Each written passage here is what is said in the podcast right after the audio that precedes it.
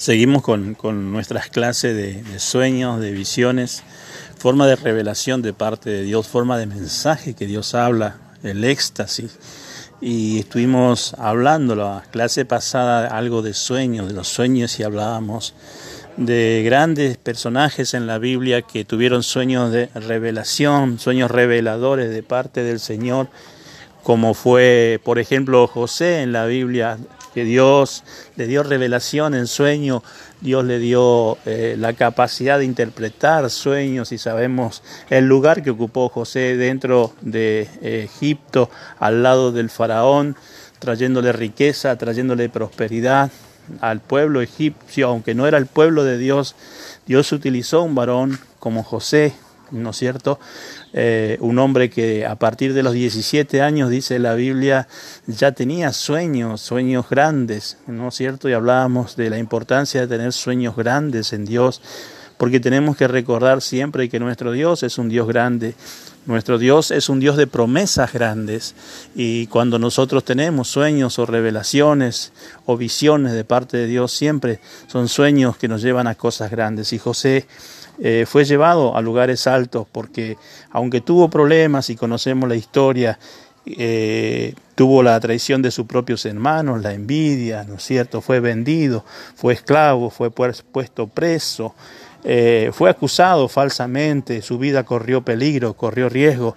Aún así el sueño que él había tenido no se apagó, sino que fue alimentado en su fe, fue alimentado realmente en creerle en aquel que le había dado ese sueño que era Dios.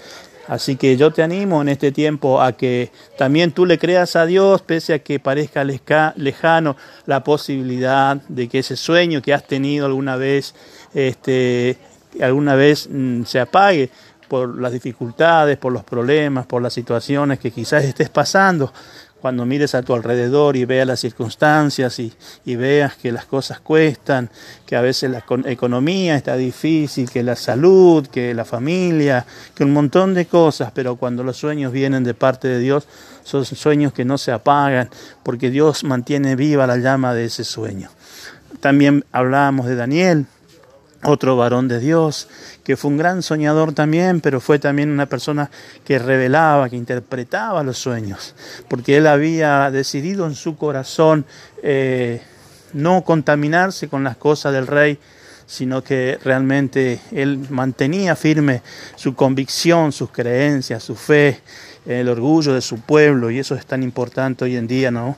Este, también nosotros ser orgullosos del pueblo que pertenecemos como cristianos, como hijos de Dios, no avergonzarnos del Señor, para que el Señor pueda darnos revelaciones como queremos también.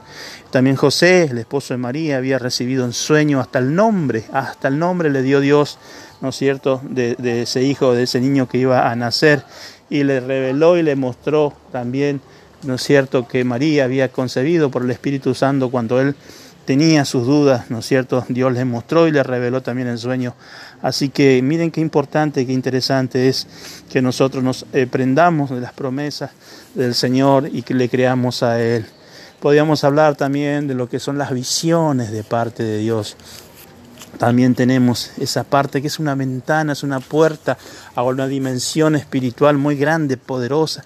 Es un nivel espiritual, la visión es muy grande, eh, que nos, nos, permite ver más allá de nuestros propios, eh, nuestras propias limitaciones. Vemos más allá de lo que nuestros ojos naturales pueden ver. Nos llevan a lugares, a lugares eh, donde Dios quiere llevarnos y nos muestra quizás los porvenir, aquellos que tenemos que hacer. Por eso definimos la visión como algo que está en el corazón de Dios revelado al hombre, para que el hombre sea el instrumento que pueda hacer, pueda ocuparse de hacer ese sueño de Dios. Tenemos un Moisés, ¿verdad? Allí que recibió esa visión del cielo, del tabernáculo. Ese tabernáculo que él vio en el cielo lo tuvo que trasladar a la tierra y fue construido conforme a lo que él vio en el cielo, así dice la Biblia, sin apartarse ni a derecha ni a izquierda, sin apartarse en ninguna manera a lo que él había visto. Tenemos a ese varón entonces, Moisés, que realmente también la ley le fue revelada a través de la tabla, así que eh, son realmente varones, que, ejemplos que nos llevan a ver eh, otras dimensiones espirituales cuando Dios nos llama para esas cosas. Son como promesas proféticas, ¿sí? Para estos días también donde necesitamos tener visiones de parte de Dios. Es una ventana que está en otra dimensión, ¿no es cierto? Y que podemos ver a través de los ojos de Dios, a, través de los ojos del Señor como también dice el libro de los Hechos, capítulo 2, verso 17, y Joel, capítulo 2, que los jóvenes verán visiones. Algo entonces que está hacia adelante, hacia el futuro, que viene de parte de Dios. Eh, y es una gran promesa también para nuestros jóvenes, para una nueva generación en este tiempo, que puedan tener visiones de parte de Dios, revelaciones de parte de Dios. Vemos en Abraham también otro varón que tuvo visión de parte de Dios, que Dios le prometió algo y le mostró una tierra prometida y él caminó en fe sin apartarse a ningún lado. La visión realmente nos da, nos vislumbra entonces en nuestra mente la mente de Dios. Podemos contemplar lo que Dios tiene hacia adelante para nosotros. Dice la Biblia que un pueblo sin visión se desenfrena. Por eso es muy importante tener en este tiempo la visión de Dios como hijos, como siervos, como servidores del Señor. Eh, tener visión del Señor y no tanto nuestra visión humana, nuestra visión natural que nos limita solamente a ver lo que está delante de nosotros, pero muchas veces no podemos ver más allá, no podemos pasar los muros, las fronteras, porque nos limita simplemente nuestro cuerpo humano. Pero cuando Dios nos muestra, podemos ver lo que está más allá.